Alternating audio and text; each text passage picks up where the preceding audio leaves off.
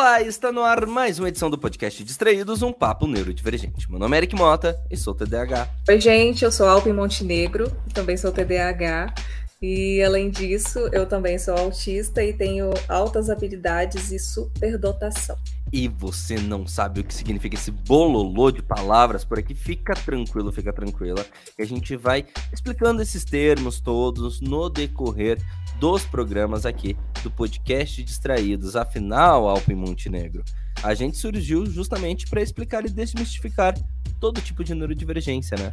Exatamente. E principalmente te acolher, porque aqui é um espaço seguro onde vamos compartilhar nossas histórias e trazer informações a respeito do universo neurodivergente. O Distraídos também é um podcast sobre autoconhecimento. E hoje nós temos uma convidada especialíssima que já está aqui, né? Já é o segundo e acho que vai gravar muito com a gente ainda, que é a Polly, né, Polly? Se apresente pra gente. Olá, queridos ouvintes da Podosfera. Meu nome é Poliana Sá, eu sou autista, ativista, palestrante, sou militando em prol da causa da neurodiversidade desde 2019 e tenho feito algumas coisas nesse meio tempo. Assim, ó, não quero praticar mansplaining, Polly, mas eu preciso traduzir você a Polly é maravilhosa, gente. Ela esqueceu de falar isso, entendeu? Fazendo a tradução de quem é a Polly, a tradução é essa, ela é incrível. E é tão incrível que, inclusive, tá no grupo Hiperfocados, que você pode fazer parte, porque lá só tem pessoas incríveis. O grupo Hiperfocados é um grupo uh, onde estão os seguidores aqui do podcast Distraídos, tem neurodivergentes, tem neurotípicos que têm familiares ou amigos neurodivergentes, esses neurotípicos querem aprender é, um pouco mais sobre esse meio. A gente tem profissionais da educação, profissionais uh, do campo da saúde, terapeutas. Portanto, você pode participar desse grupo hiperfocados. Eric, como que faz? Isso sou eu reproduzindo a voz de vocês, tá? Eric, Eric, como é que faz? Você vai o seguinte, você vai entrar agora mesmo aí no seu navegador, enfim, pode ser no celular, no computador, digitar apoia.se barra podcast distraídos. apoia.se barra podcast distraídos ou aqui na descrição desse programa mesmo, você já encontra o link direto e nos apoie com apenas 10 reais ao mês. 10 reais. Você entra nesse grupo hiperfocados. Ó, eu vou dar uma lida rápida aqui nos nomes de quem tá por lá. Júnior Lima, um grande abraço, meu velho. A Tata Finoto do Tribo TDAH, a nossa musa dos podcasts. Raquel Romaine, a Alessandra, a Juliana, Ana Bonanese. Inclusive, a Alessandra, vocês ouviram no último programa aqui. A Juliana, Ana Bonanese, que é psicóloga, também já passou, já gravamos com ela em breve. Você vai poder ouvir o outro episódio com ela. A Raquel, Jefferson Martins, Natasha Carvalho, a Jaque, a Letícia Fortes, a Fernanda, a própria Poli, a Poliana Sá, tá por lá também. Érica Nascimento, Kelly Cadanos, Caio Brito, Andréia Gurvitz, o Breno, a Sinara Pádua, o Antônio Eduardo, a Abel, a Cátia Guimarães, a Fer, a Melícia, a Haná, a Alpin Montenegro, e eu, obviamente, também estamos por lá.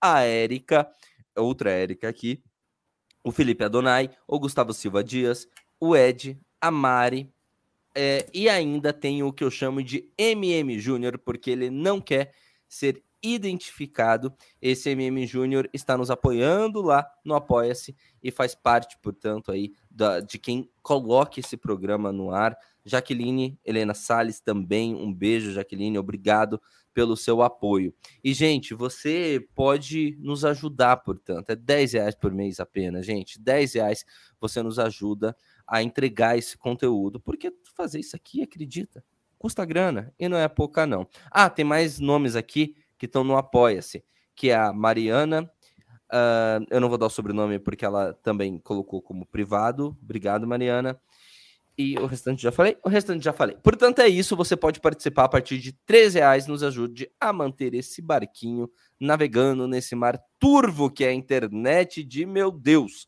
E tem outro jeito, né, Alpin Montenegro, que é via Pix. Exatamente. Quem quiser é, não puder se comprometer mensalmente com a gente, né?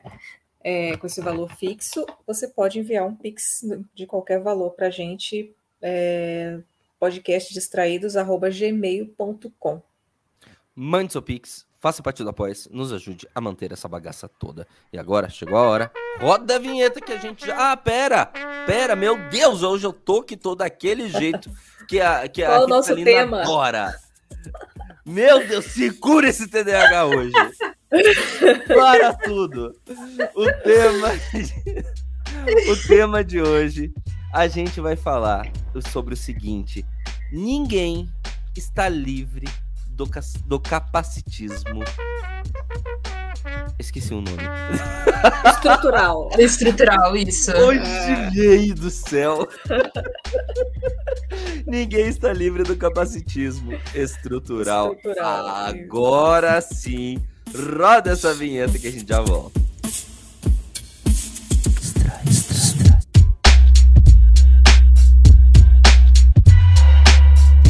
Meninas do céu, que dia, que dia. Mas tem um motivo de eu estar assim, na verdade. A Alpin, coitada da Alpin, foi receber um áudio chorando meu de manhã. Eu Tadinho. fui no grupo Hiperfocados desabafar também. Fui pro Ai. Twitter desabafar, porque hoje foi um dia muito difícil. Eu vou explicar o que, que aconteceu e a gente vai debater sobre isso. Ah, esse, inclusive, era um, é um episódio que nem estava programado para a gente gravar. A gente está gravando ele na segunda-feira, dia 25, às 8 horas da noite, de 25 do 4. Gente, é, faz uma semana que o Pedro Scooby saiu, foi eliminado do Big Brother Brasil.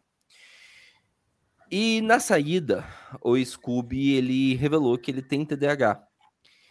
E isso mexeu muito comigo, mas eu guardei assim esse sentimento. Eu resolvi não não não falar sobre isso, não nem sequer refletir sobre isso. Por quê? Durante os dois meses e pouco que o Pedro Scooby esteve dentro do Big Brother Brasil, eu estive no Twitter fazendo piadas ou críticas do jeito dele, do jeito dele ser. Eu não sabia que ele era TDAH. E eu falava, nossa, ele não presta atenção na prova. Eu, Eric, tá? Do jeito. Tudo aquilo que eu falo, que eu prego aqui, eu me pegava fazendo isso. Nossa, ele não. Pre... Nossa, como é que ele pode não ter entendido as regras? Eu entendi daqui de casa. Nossa, olha só como ele é. Eu usei o termo lesado, algo ultra pejorativo. E pra mim tava tudo certo. Eu tava criticando um cara que só não conseguia entender as coisas. Em nenhum momento eu me coloquei no lugar dele. Em nenhum momento eu tive a empatia, essa é a palavra, de me colocar no lugar dele. Se ele não fosse neurodivergente, já era um absurdo eu ter feito esse tipo de piadoca, né? Que tá mais pra agressão. É, E quando eu só me liguei do que eu tinha feito, né? do- da- das piadas que eu estava fazendo, quando o Pedro Scooby revelou que ele, ele inclusive usou o termo DDA, que é déficit de atenção, que é o termo antigo para TDAH. E quando ele falou isso, cara, parece que eu caí num abismo, assim, porque foi, foi- foi- eu fiquei muito em choque, porque eu percebi que eu tava. que eu reproduzia um, um- um- eu reproduzia algo que eu sofri muito. Inclusive, isso é muito comum em bullying, né? A criança que sofre muito bullying costuma passar a aplicar muito bullying a, a em alguns casos, né? Justamente porque é um mecanismo de defesa. E quando eu vi que ele era é, TDAH, isso me, me machucou muito, porque, cara, eu não sei explicar. É como se eu tivesse passado esses meses que eu fiquei fazendo críticas e piadas sobre ele. é, era como se eu tivesse me machucado, assim, enquanto eu fazia tudo isso, porque eu tava criticando aquilo que eu tanto combato aqui nesse podcast, no meu Twitter e no Regra, dos Terços e nos outros lugares. E aí eu percebi que eu. Por mais que o meu alcance ainda não seja muito grande, em alguma escala eu reproduzi aquilo que eu tanto combato. E, cara, assim, isso me colocou num lugar muito dolorido e de tristeza comigo, com a minha postura, com a minha eh, falta de sensibilidade. E ninguém tinha me cobrado, ninguém tinha falado nada, mas eu tava até hoje, até segunda-feira, uma semana ainda, me torturando sobre esse assunto, né? Me martirizando. Eu falei, cara, eu, eu tenho que falar sobre isso, porque eu não vou me perdoar enquanto eu não falar sobre isso. E eu fui pro Twitter e contei isso que eu tô contando pra vocês, né? Falando, tipo, ó, pra quem não percebeu, eu passei, eu fiz isso e tá errado. Então, antes da gente seguir, eu já quero pedir desculpa a toda a comunidade é, neurodivergente, e não só neurodivergente, a comunidade com deficiência, a, a, a toda a comunidade que sofre algum tipo de capacitismo, porque mesmo se o Pedro Scooby não tivesse nenhum tipo de neurodivergência, eu não teria o direito de ter ficado fazendo piadas com ele. Para muitas pessoas parece pouco. Eu sei que parece. Eu, eu, eu, eu, não concordo com você, mas eu entendo que você acha que, ah, que era só piada. Mas eu sofri isso minha vida inteira. A Polly vai falar um pouco sobre isso com ela. A Alpin vai falar um pouco sobre isso com ela. E eu sei que não é só piada.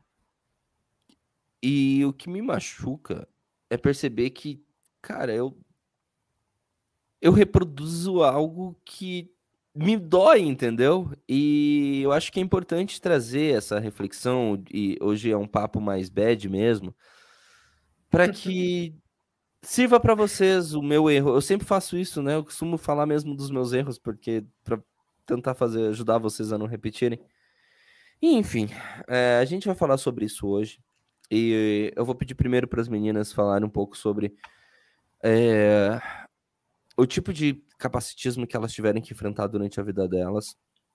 Meninas, se em algum momento estiver tocando em algum lugar muito doído, que vocês acharem que não é o momento, para, tá? É, não se sintam obrigadas. E depois delas, eu eu conto um pouco de mim, mas eu quero de, mais de verdade, só para antes da gente continuar, pedir desculpa a toda a comunidade por pela minha falta de sensibilidade, e em especial é óbvio ao Pedro Scooby, que repito, não é porque ele é TDAH. Foi ele ser TDAH que fez eu perceber. Mas é porque ele é um ser humano e nenhum ser humano deve ser zoado pelas suas características pessoais.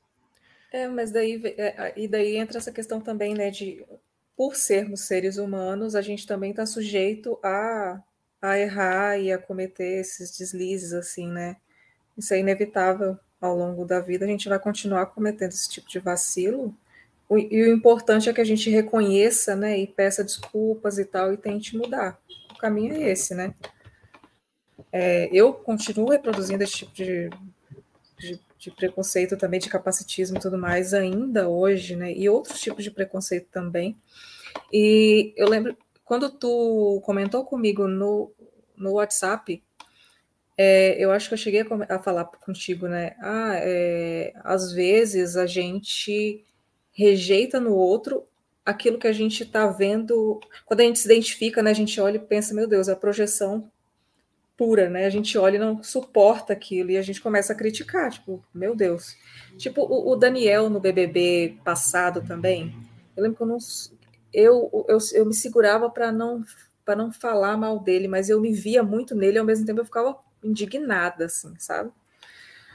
E, e, pensando, gente, como assim? Como, eu, como que pode? Eu tô muito indignada com a postura dele, mas eu, eu sou igual ele. Tipo, eu teria essa mesma postura. Tipo, teve uma. Um, acho que ele jogou um suco no, na planta, tipo, ele fez suco a mais, alguma coisa assim, não cabia na jarra, não sei. Só sei que ele pegou o suco que sobrou e jogou nas plantas. Eu pensei, e todo mundo falando, que horror! E eu pensei assim, gente, no, no sem pensar, eu faria o mesmo, sabe? Era, ia, era a primeira atitude que eu ia tomar.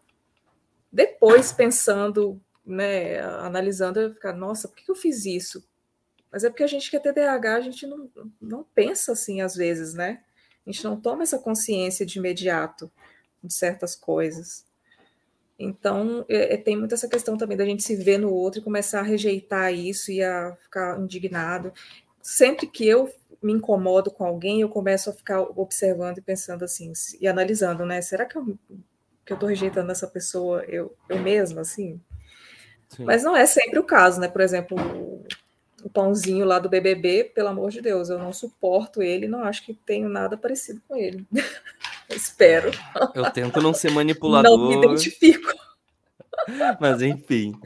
Uma coisa que eu achei interessante na fala da Alpin é a gente reconhecer que enquanto pessoas que cresceram em uma sociedade que é abertamente capacitista, nós precisamos estar aptos a admitir que nós estamos é, somos plausíveis de cometer o capacitismo também, mesmo sendo pessoas neurodivergentes, mesmo sendo pessoas com deficiência. Então, esse tipo de falha que a gente comete está enraizado naquilo que a gente aprendeu, nas dores que a gente viveu. Então, enxergar no outro aquilo que você é e ter crescido numa sociedade capacitista é uma forma de você criar uma barreira de defesa e atacar, para não ser contra-atacado quando é mais ainda em si mesmo.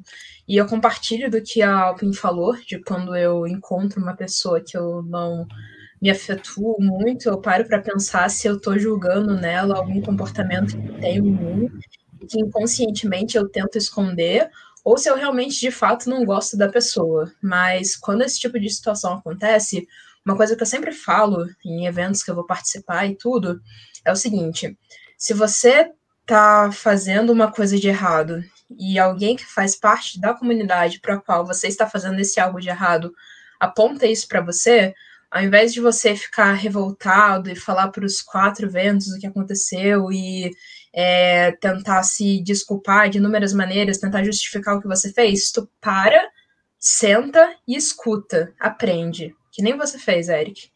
É, sentar, aprender e escutar das pessoas que sofrem esse tipo de mazela todos os dias, para que a gente possa aprimorar, de certa forma, o nosso conhecimento e ficar um pouco mais imune a esse tipo de ação, a esse tipo de situação. Porque nós não somos assim, nós reproduzimos o que nós aprendemos, e da mesma forma que nós aprendemos, nós estamos super propensos a desaprender. E é sobre isso. A luta anticapacitista é sobre isso. É sobre você desaprender a fazer aquilo que você cultivou por tantos anos de maneira natural, de maneira corriqueira. E é um trabalho difícil, é um trabalho árduo. A gente tropeça algumas vezes no caminho, de fato, mas é um ponto de inflexão que precisa ser feito. Perfeito, perfeito. Vocês duas foram cirúrgicas. É, e é muito louco, porque quando eu percebi, né, quando ele falou que ele tinha o TDAH, eu, foi ali que eu comecei a perceber o quanto eu tenho em comum com ele. Antes eu não percebi, antes eu só apontei o dedo. Né? É, coisa simples, por exemplo. Eu lembro que na minha adolescência, uma vez eu fui falar sobre.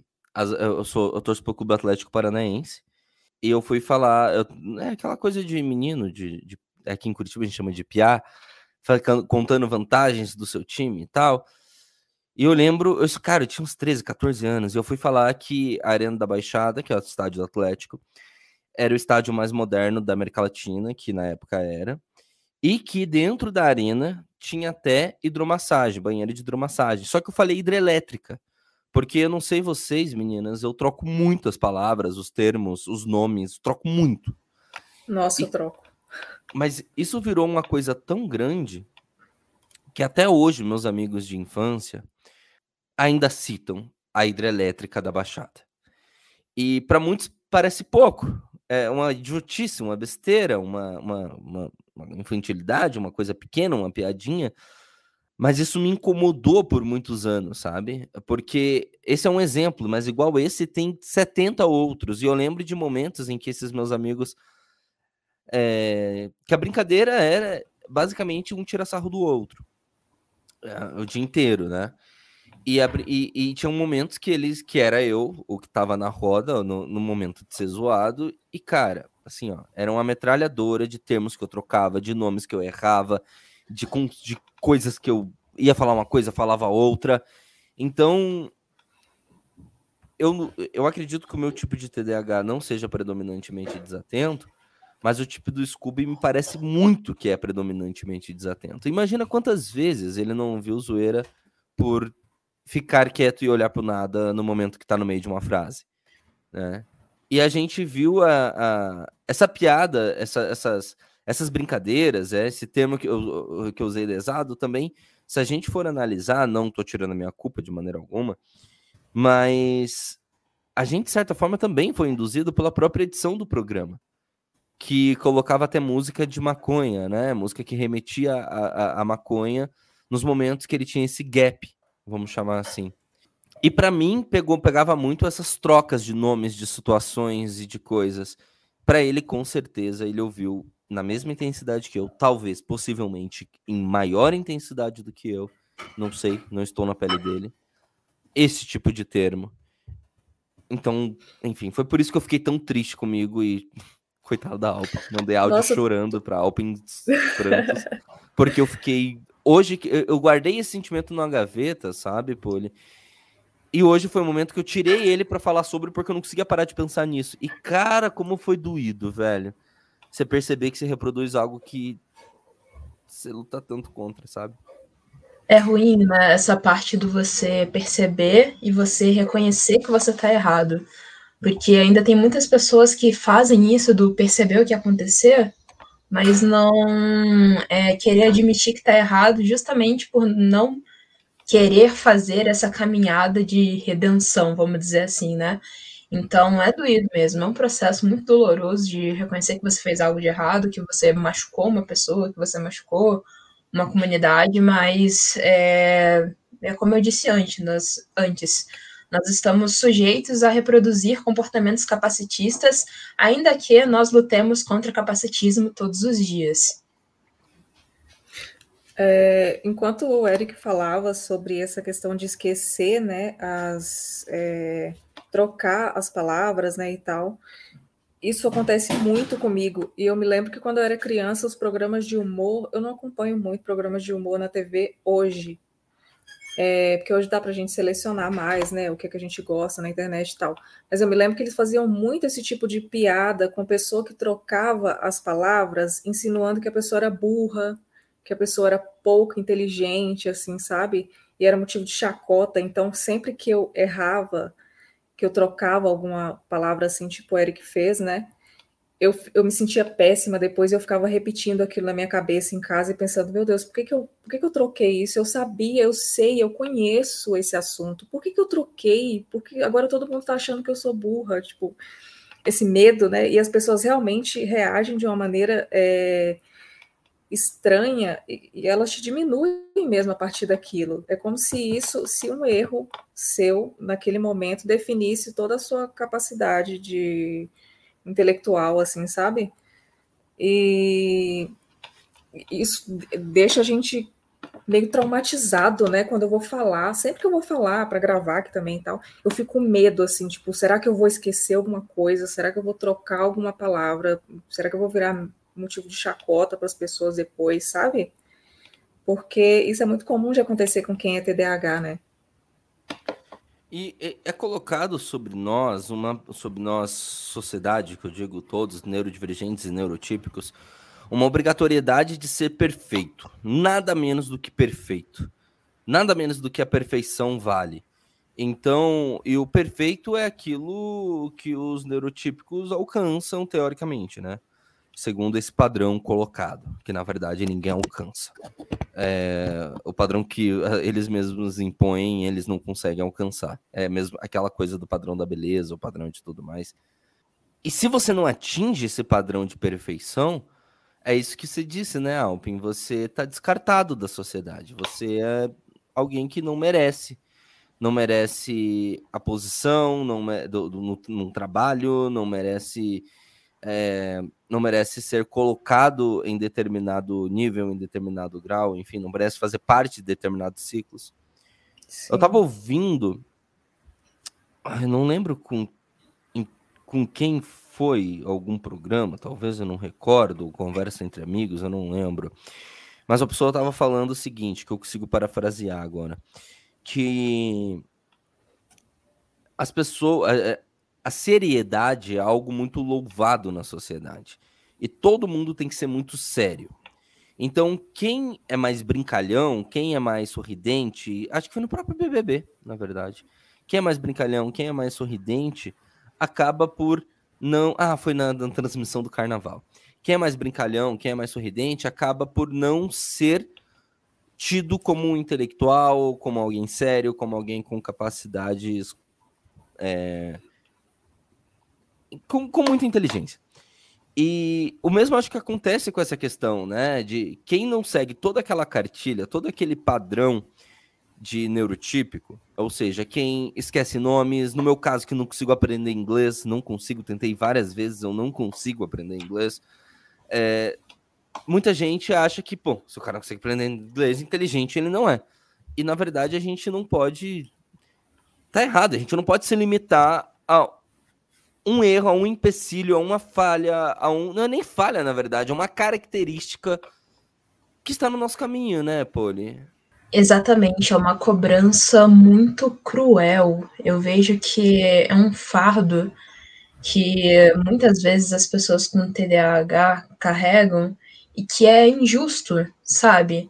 É, nós aprendemos o capacitismo com eles, eles nos uh, apontam os nossos erros de uma forma completamente descabida, e ainda assim existe aquela tentativa da pessoa é, tentar, de certo modo, revirar a situação e mostrar que ela não é tanto daquele jeito, que ela não é tão assim, que ela não é tão assado, em cima dessa cobrança, a gente ainda tenta agradar o outro nesse sentido. Isso é muito errado.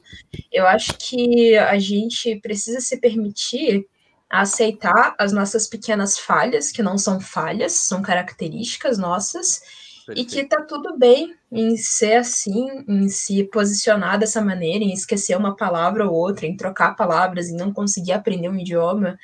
É, isso não vai fazer você ser menos do que ninguém. E essa cobrança, ela precisa ser muito bem revista, muito bem revisada, porque você tem que enxergar se aquilo que você está fazendo é uma reprodução do capacitismo das pessoas que estão te cobrando, ou se é uma coisa sua, que você está refletindo consigo mesmo. E hum, eu me perdi no que eu estava falando, mas é isso aí.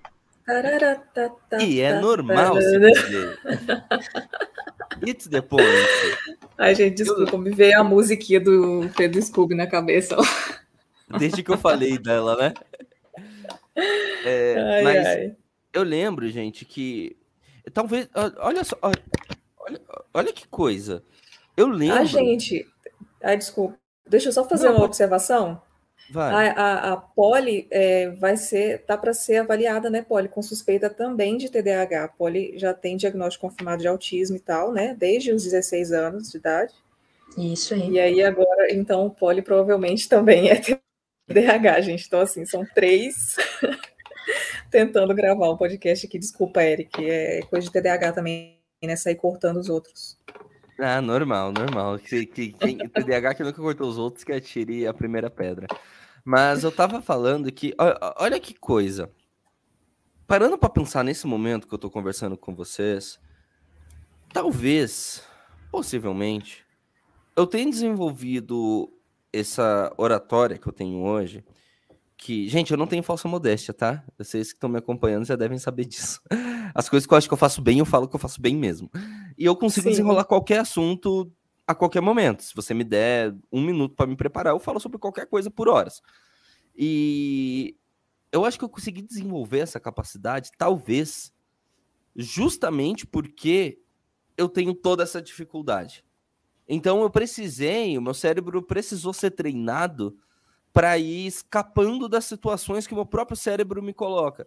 Então é muito normal, já aconteceu isso várias vezes nas gravações, eu esquecer o início da, da, da, da frase-chave, começar a falar outra coisa e dar um jeito de, no meio do rolê, linkar com aquilo que tinha que ter sido falado.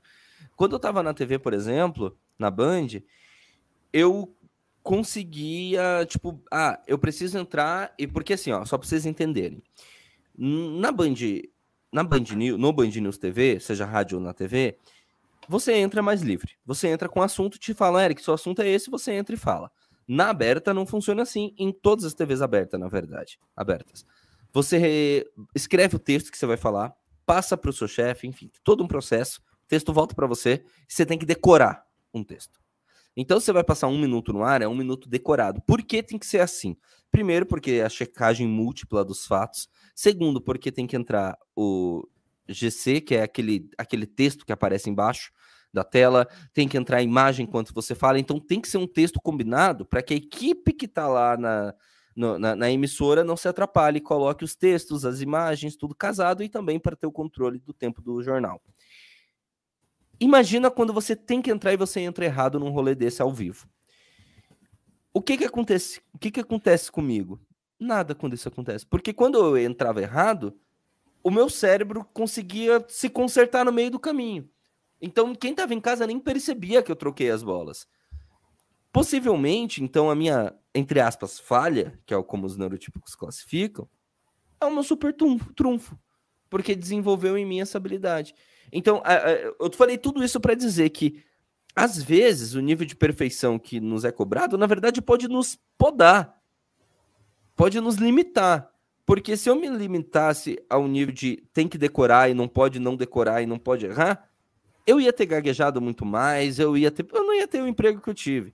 Então, você vê, né, né Alpin? Às vezes a gente está numa situação em que a gente, se a gente tentar ser igual aos outros, na verdade a gente vai estar tá podando as nossas maiores qualidades, né? Sim, e a gente não é muito, pelo menos eu vou falar por mim, eu não sou muito boa para para fingir que, que sou outra pessoa, né? Eu, eu sou uma péssima atriz.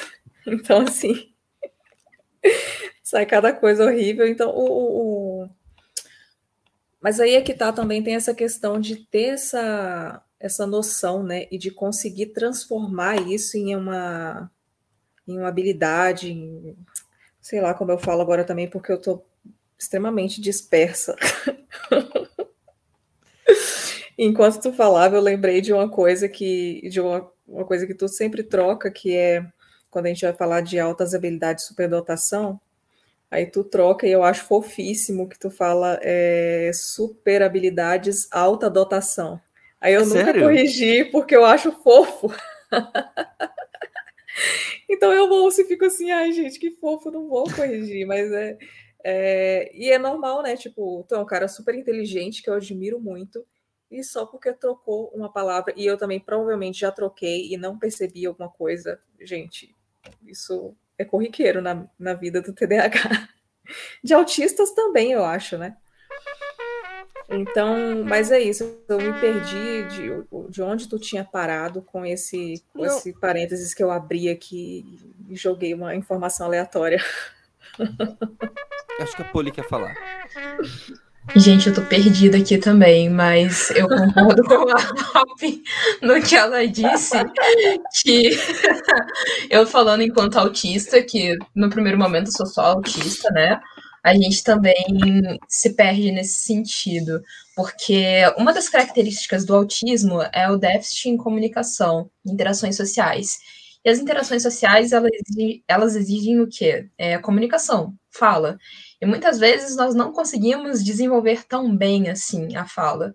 E aí, nesse meio termo de querer se comunicar e não conseguir se comunicar tão bem, pode acontecer da gente trocar uma palavra ou outra, querer dizer algo e acabar dizendo uma coisa completamente distinta. São coisas que acontecem, são suscetíveis de acontecer e que é, antes eu ficava muito frustrada com isso, muito mesmo, mas hoje em dia eu levo numa boa. Eu interpreto como uma característica minha que pode se expressar algumas vezes ou não. E se acontecer, tá tudo bem. O pessoal que me conhece sabe que eu sou assim e que de fato não há problema nenhum nisso, é só uma característica. Inclusive, gravar, é, fazer lives e tal, e é, produzir esse conteúdo, né? Gravar para o podcast está me ajudando meio que está sendo meio que terapêutico, porque está me ajudando a não a perder aos, bem aos poucos, né? Esse medo, né? De, de falar e tal, tipo, ah, se errar, depois a gente corrige, eu ia falar um palavrão, mas eu estou tentando não falar, para as pessoas poderem ou escutar com as crianças e tudo mais. Isso é uma indireta, Alpen Montenegro? tu, tu não tá falando mais palavrão, eu acho. Pelo menos eu não me lembro. Agora quem tá falando palavrão sou eu, né? Tipo, eu entendi, não adianta disfarçar. Eu entendi indireta, doutora Alpen. Pior que não, não joguei em direta. Eu, eu, eu levo a sério, né, as piadas. Você tá fazendo uma piada. Eu, não, não, não, não. Mas... Ai, mas... ai. Eu tenho um. um Mas sabe o um... que, que eu lembrei aqui agora também? Um negócio aleatoríssimo. Eu estava assistindo uma entrevista da Sabrina Sato para o Pedro Bial. E ela também, quando ela é pega de surpresa, assim, com umas perguntas e umas coisas, ela realmente se enrola muito. E a Sabrina é uma mulher inteligentíssima, assim, sabe?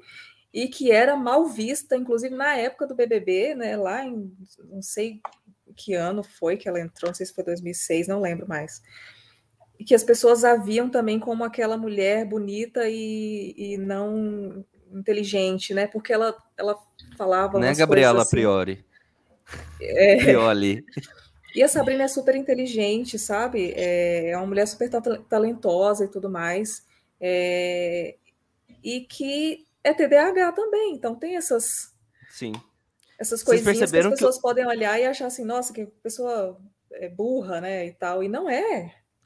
Eu vejo uma polêmica e corro abraçar ela, né? Eu já citei a baba, é quer dizer, a, a, intelectual da Gabriela. Não, não, quis xingar, não. Imagina, não posso xingar. A Alpe não deixa. Mas. Mentira! Só um parênteses, porque aqui é um papo censura. TDAH, a gente tem parênteses. Não tem como não ter parênteses no papo, no papo neurodivergente. Eu amei a Maju Coutinho toda hora citando o currículo das pessoas Nossa, com uma grande sim. indireta para Prioli. Fulano de tal, estudante de medicina do nono período. Ai, Maju, você tem uma estátua no meu coração de bronze. Mas eu lembrei um, um, Eu e minhas analogias, né? Mas esses. Faz três anos, fazia três anos que eu não jogava futebol, né? Eu não jogava bola porque, né, enfim, fui morar em Brasília, tá, não joguei mais. E eu adorava jogar futebol, mas três anos que eu jogava. E quando eu jogava já não era muito bom. E aí eu consegui uma turma para jogar bola, fui jogar e por óbvio, eu já era ruim antes. Três anos sem jogar, eu tava um lixo de um jogador. E eu sou duro, assim, eu não tenho molejo, então eu sou, eu tava muito ruim, mais do que mais do que eu sempre fui. Resultado, eu nunca não voltei a ser chamado porque eu era muito ruim. Mas aí eu pergunto, como que eu iria desenvolver, a, como que eu vou, não vou mais, né, que eu tenho 30 anos, agora já era, eu já era. Mas como que eu vou voltar a desenvolver a, a, a agilidade se eu não posso jogar porque eu não tenho agilidade? E por que, que eu tô falando isso? Porque o futebol é uma bobeira, beleza? Entretenimento para mim, né? Para mim é um esporte, entretenimento, tá tudo bem não jogar bola ninguém é obrigado nesse caso. Só que isso, o problema é que isso se aplica no, nos outros parâmetros da nossa vida. Porque a Open citou o exemplo aqui, Poli, de que antes ela tinha um pouco mais medo de falar em público, de gravar, de aparecer e tal, e agora ela está se soltando. E a verdade é que nós neurodivergentes muitas vezes não conseguimos encontrar os nossos espaços porque às vezes a gente realmente não está pronto. Porque a gente às vezes tem mais dificuldade em alguns pontos. Só que aí a gente não consegue perder essas dificuldades porque não são abertos espaços. É por isso que é importante a luta anticapacitista e é importante esse papo, baseado no meu próprio erro, para que as pessoas percebam que elas também reproduzem o capacitismo, como eu, Eric Mota, reproduzi até uma semana atrás, né, né, Poli? É verdade. E eu acho que é interessante comentar que são dois extremos, né? O primeiro é o que não nos é dado espaço para poder errar e aprender. Então, toda vez que você erra, você é julgado, você é rechaçado, você é apartado dos círculos sociais, porque aquilo que você fez é tenebroso, é horrível. E tem aquela outra faceta também, da pessoa que, por conta da dificuldade que tinha, ficou com tanto medo de reproduzir ela em público que acabou se aprimorando, se tornando muito bom naquilo que faz, que é o teu caso, Eric. Inclusive, é, eu ia comentar de uma história que eu me lembrei, que você falou disso, né, de conseguir ter uma oratória muito boa, se desenvolver muito bem. E quando eu era criança, eu tinha dificuldade em interações sociais, né? E eu queria ter amigos, mas eu não conseguia ter amigos. Então eu comecei a estudar teatro para que eu pudesse imitar o comportamento dos outros e fazer uma soma de características e conseguir ser uma pessoa só que, teoricamente, seria aceita naquele círculo social. E dentro disso, eu comecei a aprender a me comunicar melhor, a falar melhor. Não que eu seja uma pessoa que fala super bem, que consiga articular as palavras de um jeito super convincente e tudo mais, mas hoje em pra dia eu enxergo. Consegue. Ah, obrigada. Concordo. Meu Deus. Concordo eu fico com o coração até quentinho de vocês falarem isso, porque é, é como se na, no, no, meu cérebro acendesse uma lâmpadazinha assim, falando você conseguiu, sabe? E eu não sei se é muito cruel eu pensar de, nisso dessa maneira, porque de certa forma eu estou sendo capacitista comigo mesma, por presumir que toda a minha capacidade de comunicação, de interação social, está baseado numa boa oratória, ou se eu realmente fico feliz por ter desenvolvido uma boa oratória devido a todos esses anos de sofrimento que eu passei. Sim, sim. É, é, é um. É uma linha muito tênue, né? Entre eu tô feliz pela minha conquista ou eu tô feliz porque agora eu vou ser menos julgado, menos julgada, no teu caso, pelos outros, né? É difícil. E, Alpin, você. De que maneira você acredita que o capacitismo pode ter podado um pouco você na sua vida? Nossa, acho que me podou completamente. Essa questão de falar em público, né? É, eu me lembro que eu nunca é, ap apresentei um trabalho na frente da turma, tipo, no colégio. Eu preferia perder ponto, por exemplo, né? Do que apresentar alguma coisa. Falar em público, para mim, era algo assim aterrorizante. Hoje em dia, eu até. Uh, eu tenho vontade, apesar de ter medo, né, é, é, essa insegurança ainda, mas eu tenho muita vontade, principalmente sobre meus hiperfocos, né, que é autismo e tal, ativismo, essas coisas. Então, assim, acho que eu tô caminhando para isso. Mas qual, qual foi a sua pergunta, Eric?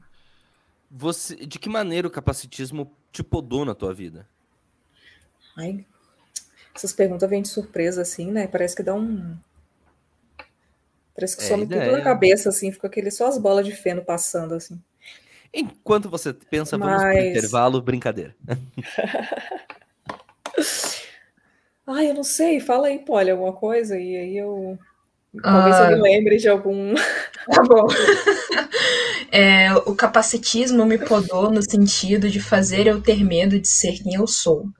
Então, Ai, por muito tempo, eu fiquei fingindo ser uma coisa que eu não era, justamente pelo medo de ser julgada e pelo medo de, de, das pessoas me olharem mais diferente do que elas já costumeiramente me olhavam, né? Então, o capacitismo me, me podou nesse sentido. Perfeito. Nossa, o, o, capacitismo me fez entrar exatamente nisso, nessa, em uma crise existencial é que eu acho que eu não consegui sair até hoje, mesmo depois de, de, de me autoconhecer, né, de ser diagnosticada e de é, ler sobre as minhas atipicidades e tudo mais. É, ainda é, é, é, meio confuso para mim é, o que, que eu sou de verdade e o que eu me transformei para agradar as pessoas, né? É, eu estou sempre assim, sempre agora é, quase sempre eu consigo me lembrar. Quando eu quero aprender alguma coisa nova, quando eu quero estudar alguma coisa, eu sempre penso: é, eu quero estudar isso para mim ou eu quero estudar isso para os outros, para eles me aceitarem me admirarem por isso, sabe? Porque eu acho que por ser neurodivergente, por sofrer mais rejeição que os que pessoas típicas, a gente tende a querer a ter essa busca mais intensa pela aceitação dos outros, né? A gente quer é, fazer parte desse mundo também, né? A gente quer estar tá ali, poxa, tá todo mundo ali, eu quero estar tá também, né? E é isso. Eu me distraí aqui de novo também, olhando para as luzinhas que eu tô vendo o Eric aqui. Tem umas luzinhas. A gente tá gravando em vídeo, tá? Vocês estão ouvindo é. em áudio, mas a gente grava em vídeo, só para explicar. Mas é, é isso. Eu, eu, acho que. O meu cachorro tá concordando aqui comigo. É. Mas eu acho que o movimento. Mas eu acho que essa. Que o capacitismo, eu acho que muitas vezes eles nos impedem de tentar. Né? O capacitismo nos impede de, de buscar. Porque quando a gente se olha, a gente muitas vezes se olha com um olhar capacitista. Então a gente se olha se podando, se falando, eu não posso isso, eu não posso aquilo. E eu acredito que a minha mulher, me, me, me, minha mulher é o péssimo termo, minha esposa, que ela não é minha mulher, mulher dela mesmo, mas a minha esposa, ela sempre me, me, me lembra que para mim ainda as coisas são mais fáceis por eu ser homem, por eu ser branco. É, quando acontece alguma coisa e ela fala, ah, mas eu não faço, eu não isso, eu falo, ué, mas eu chego, eu faço, eu chego, as coisas acontecem. Ela fala, Eric, é, você tem que entender o seu lugar de privilégio. Ela sempre me lembra isso, sabe? Você é homem, você é branco, para você as coisas realmente devem ser mais fáceis. É, acontece delas serem mais fáceis. E mas ainda assim tem pontos que eu me podo. Ainda com todos os meus privilégios, tem pontos que eu olho para mim e eu me podo. E vocês, como mulheres pretas, eu imagino que deve ter pontos também que vocês se podem por culpa desse olhar capacitista estrutural, né, Polly? Nossa, completamente. Você ser uma mulher preta com deficiência no Brasil é basicamente você nascer com uma sentença de que você não vai ser nada pro resto da tua vida e que todas as pessoas vão fazer de tudo para desestabilizar o seu ser, quem você é, de onde você veio, os seus ancestrais, tudo isso como uma forma de te coisificar. E quando uma mulher preta erra, diferente de quando um homem branco erra, que muitas vezes as pessoas falam: ah, ele é só um garoto, é um rapaz ainda, um jovem, ele ainda está aprendendo. O homem fala esse tipo de coisa mesmo. Quando uma mulher preta erra, não existe esse tipo de, de perdão, não existe esse tipo de condescência. As pessoas são cruéis, e cruéis não só no sentido verbal da coisa, cruéis no sentido de serem agressivas mesmo, de é, violentarem mulheres pretas por serem quem elas são e por demonstrar a sua neurodivergência de forma explícita. Então, desde pequenas, nós somos ensinadas a esconder isso, porque usualmente a sociedade já traz todo esse cargo de maltratamento e coisas ruins. E aí, quando você tem o que da diferença, quando você tem aquela diferença invisível, né? Você se torna muito mais suscetível a cair nessas armadilhas e a sofrer esse tipo de violência. Então é algo muito triste, mas que é ensinado. A minha mãe me ensinou isso quando eu era menor. Se eu tiver filhos um dia, eu também vou ensinar para eles o que, que eles devem ou não devem fazer para não correr tanto risco de estar suscetível a uma situação ruim dessas, mas que a gente precisa falar sobre, que não pode ser escondido, precisa ser escancarado e todo mundo tem que ver. É, não Perfeito. tem como falar, não tem como é, falar de capacitismo sem falar de racismo, sem falar de, de LGBTfobia e tudo mais. É, um tá ligado ao outro, né? Não tem como a gente lutar por uma coisa só. É, no meu caso, por exemplo, eu sou, sou lésbica, né? Eu sou preta e sou uma pessoa com deficiência também. Deve ter mais coisa aí que eu não tô lembrando. Então, eu não sei que, que, gancho que eu queria. Aonde que eu queria chegar com essa fala minha. Mas alguém Mas, completa aí para mim. Não, a gente, a, a, gente até começou a gravação, na verdade, acho que é isso, tocando em algo muito profundo e que mexe muito com nós três, né? É, como vocês estavam falando, com certeza absoluta, e com vocês duas, mais ainda do que comigo. E eu acho que a gente realmente fica muito balançado. Hoje eu tava. Eu precisei dirigir e eu tava na avenida principal aqui em Curitiba, a Poli deve saber, a Comendador Franco, e uhum. todos os sinais ali tem radar. E eu sei que todos os sinais têm radar. E um sinal tava amarelo e eu não sei o que, que deu na minha cabeça. Eu acelerei. Passei por ele, tava vermelho. Depois que eu passei, falei, nossa, olhei no retrovisor, tem radar. Provavelmente vai chegar uma multa para mim. É, por que, que eu acelerei sabendo que ali tem radar? Eu digo que é provavelmente porque é, hoje de manhã, que foi logo após, assim, até 11 e pouquinho da manhã, eu tive, tava em crise de choro literal por causa dessa situação que eu comentei com vocês.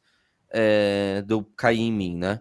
E... Completamente desregulado emocionalmente. É né? isso. Tu saiu para uma situação estressante para duas horas, uma hora e meia depois, eu já estava no trânsito. Então eu me, minha mente não. Hoje eu não tô em mim, assim, hoje eu não tô 100%. E eu acho que é isso também, Alpin. É, eu percebo que em dias que a gente está gravando temas que mexem mais, como no próprio episódio, outro episódio com a Poli, eu e você estávamos muito abalados também. Você provavelmente pelo tema, eu estava passando por um momento muito difícil, então Sim. É natural, e é isso que a gente tem que falar aqui. A gente tem que parar de se cobrar. Ah, desculpa, eu ia falar palavrão, mas a zorra, tá bom, Alpin? Da, da perfeição.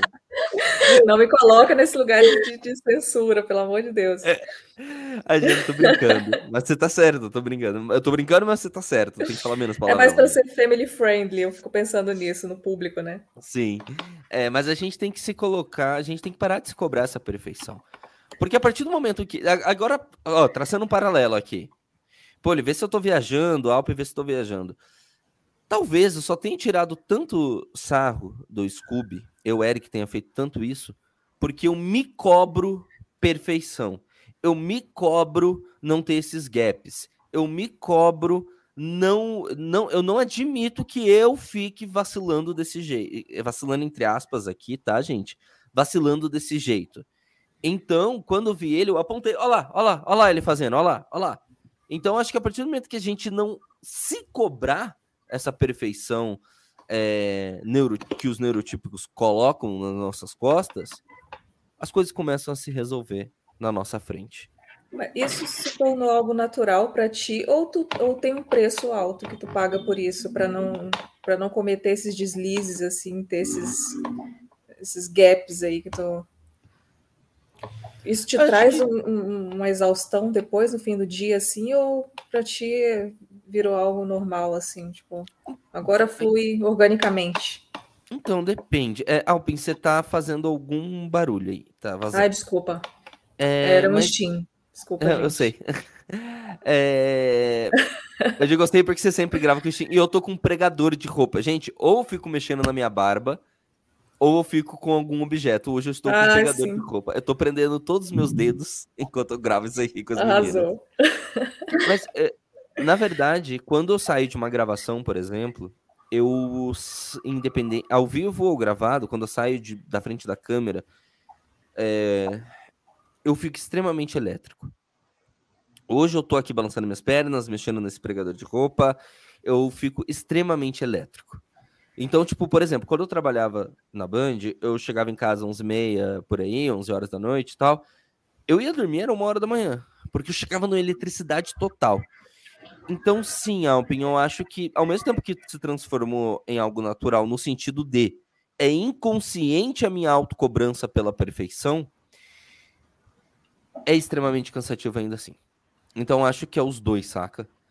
É, porque é natural que eu busque essa perfeição.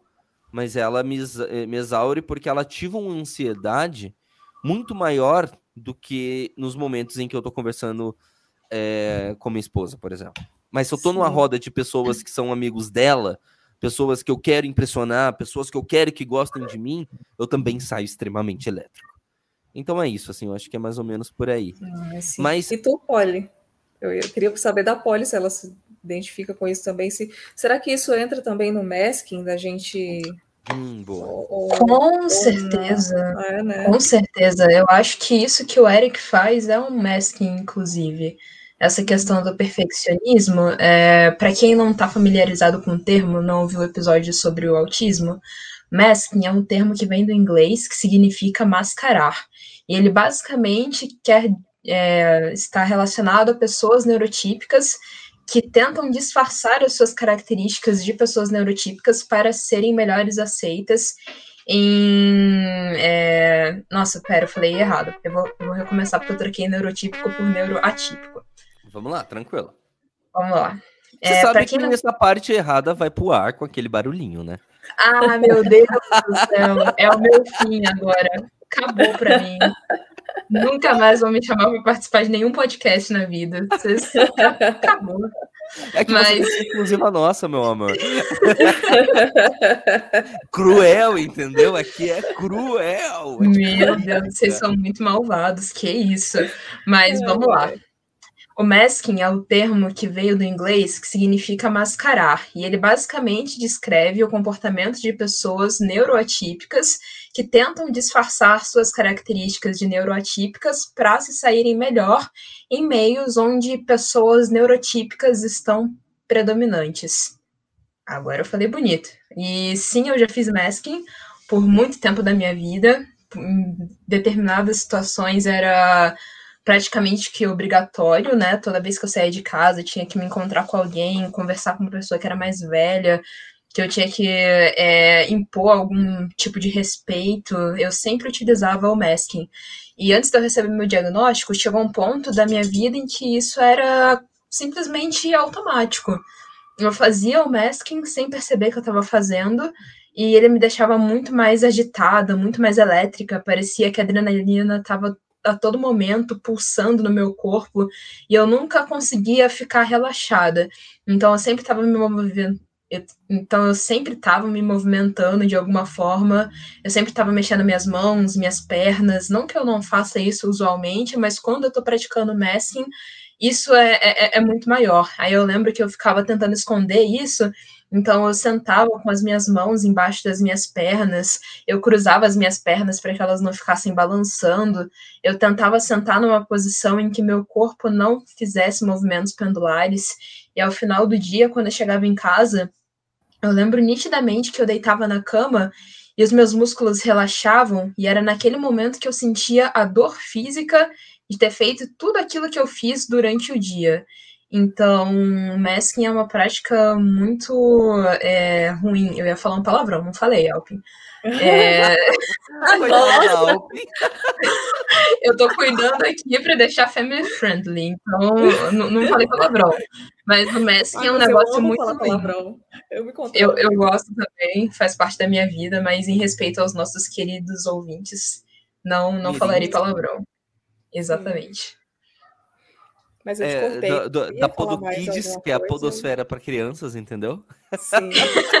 eu acho, eu, eu, só queria, eu acho importante a gente salientar uma coisa, que o masking, ele não é uma exclusividade de é, neurodivergentes, né? Mas é algo que é, é feito com uma frequência muito maior por nós, já que a gente está tão distante dos padrões que foram pré-estabelecidos pela nossa sociedade, né? Então, assim, é, eu acredito que pessoas pretas também, né, precisem fazer um, mais masking também, por, porque a gente está mais distante desse padrão. Então, com, é, à medida que a gente vai. É, ai, não está vindo palavra na minha cabeça agora para elaborar a frase que eu queria, mas alguém complete aí, gente, é isso. Eu acredito que o que você está querendo perfeito dizer... no tema até, né? Do que a gente estava falando no início. Perdão, Polly, desculpa. Não, eu que peço desculpa, eu atravessei você falando, Como perdão. Eu, ia falar quão mais Vai distante lá. a gente tá, mas eu tô assim, tipo, é assim mesmo que fala? Eu, eu tá certo. Tipo, você é tá falando certo. Né? Aham.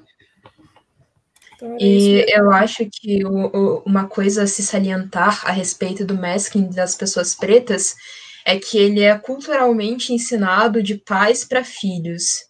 É, são práticas é, que nós aprendemos. Você não passou por isso? Nossa, comigo. Eu fui, eu fui criada família. mais pela minha mãe, que é branca, e com o meu irmão, né? Tipo, uhum. que nasceu, que, que, que eu não sei se ele é lido como preto ou como branco, ele tem a pele clara, mas eu não sei qual, como ele se identifica. Uhum. Mas então eu não tive isso, olha só. Cara, é uma a coisa. preta da casa. É uma experiência peculiar, assim. Mas a, a, maioria das pessoas pretas que eu conheço tiveram a mesma vivência que eu, de aprenderem com seus pais, com suas mães, coisas que devem ou não fazer em público para não serem considerados criminosos, usuários de, de drogas, entre outras coisas. E são aprendizados que nós trazemos no nosso inconsciente, que por mais que sejam coisas ruins e que não deveriam ser feitas no mundo ideal, eu sei que, por exemplo, se eu sair na rua de noite usando capuz e colocando as mãos para dentro do meu moletom, as pessoas não vão me ler como alguém que está caminhando na rua, vão me ler como um possível alvo, é, uma possível pessoa que vai praticar um assalto. E por aí vai, né? Eu poderia citar inúmeros exemplos, mas nesse sentido, o masking para pessoas pretas funciona assim. Sim, Caramba. sim. É, é, eu, hoje em dia, por exemplo, eu tenho, eu sou muito andrógena, né? Então, dependendo da roupa que eu coloco, não dá para saber se eu sou homem, se eu sou mulher, enfim, né? Porque nossa sociedade está presa a esse, essa questão binarista e tal. Então, uh, às vezes eu fico com medo, eu fico pensando, se me confundirem e se acharem que eu sou gay, eu tenho medo de apanhar. Se acharem que eu, se, se policiais me virem e, e acharem que eu sou um menino, eles podem, será que me que eles vão querer me revistar e fazer algum mal para mim, sabe? Eu fico pensando em várias hipóteses assim, que eu não pensava quando eu morava, porque eu cresci em cidade do interior também, né? Uma cidade com 10 mil habitantes. Então, assim, eu, não, eu nem pensava nisso, e ainda mais com a minha mãe, que é que também não teve essa vivência. Então, só depois que eu me mudei para cá foi que eu comecei a ter esse choque, assim, de algumas coisas e das pessoas é, é, me seguindo em loja, é, sabe, para ver a segurança indo atrás de mim. Apesar de Santa Maria não ser uma cidade grande, né? Aqui tem duzentos e poucos é, mil habitantes, eu acho. mas já é maior que uma cidade de 10, 20 mil.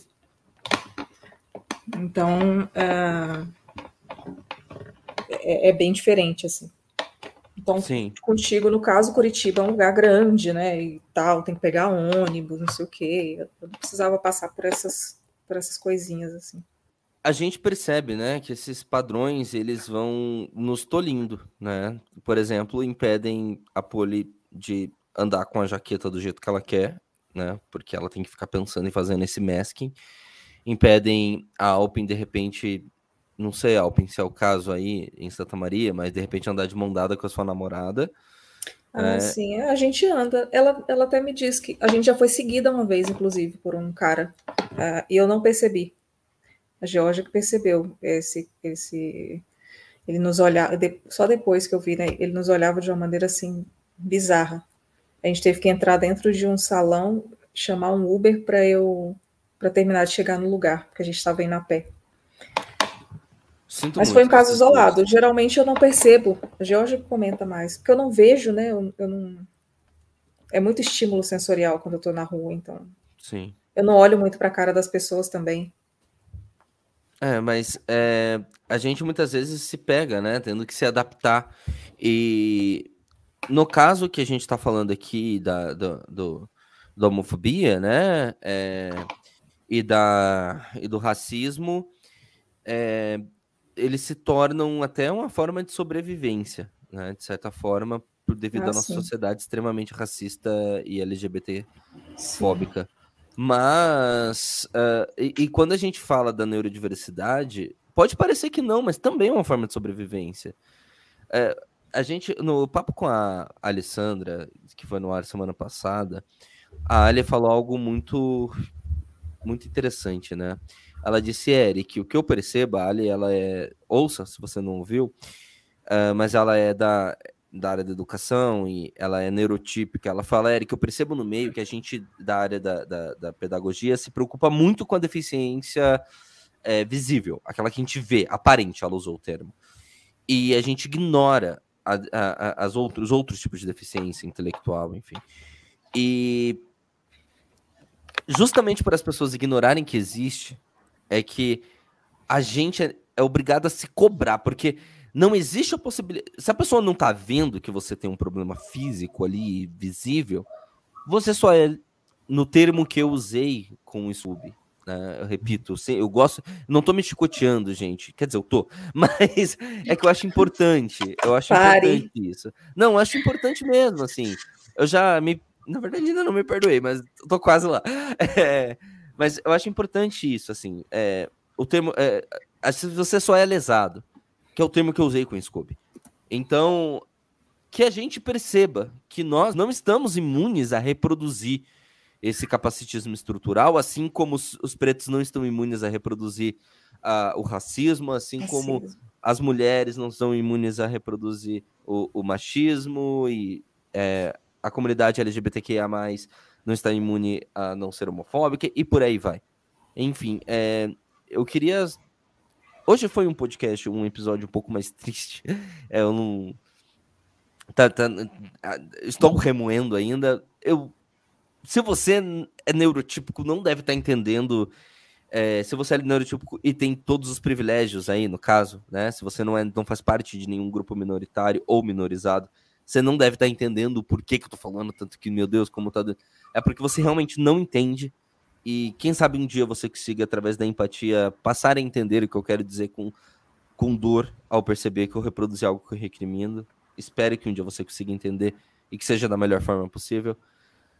Mas é isso. Da minha parte, é, eu acho que esse episódio virou uma terapia, né? Pra gente pra eu colocar ah, pra fora. Gostoso, né? Uma grande e bela terapia.